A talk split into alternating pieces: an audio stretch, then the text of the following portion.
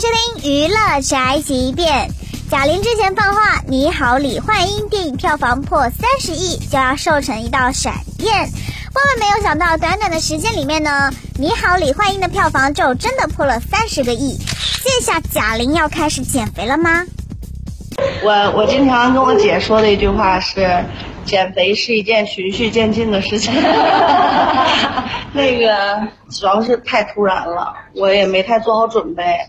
我要知道有这么高的票房是吧？我从三年前就开始减了，但是真的是挺感谢的，就是开个玩笑，然后我尽量呗，就是试一试，然后就好像已经就是 确实有点太胖了，呃，影响到身体健康了，所以我觉得就是网友也都是从这方面在考虑。你想去年大家都还能容忍，今年我自己也都有点忍不了了，也所以就是呃这部电影下映的时候，我就肯定是开始减。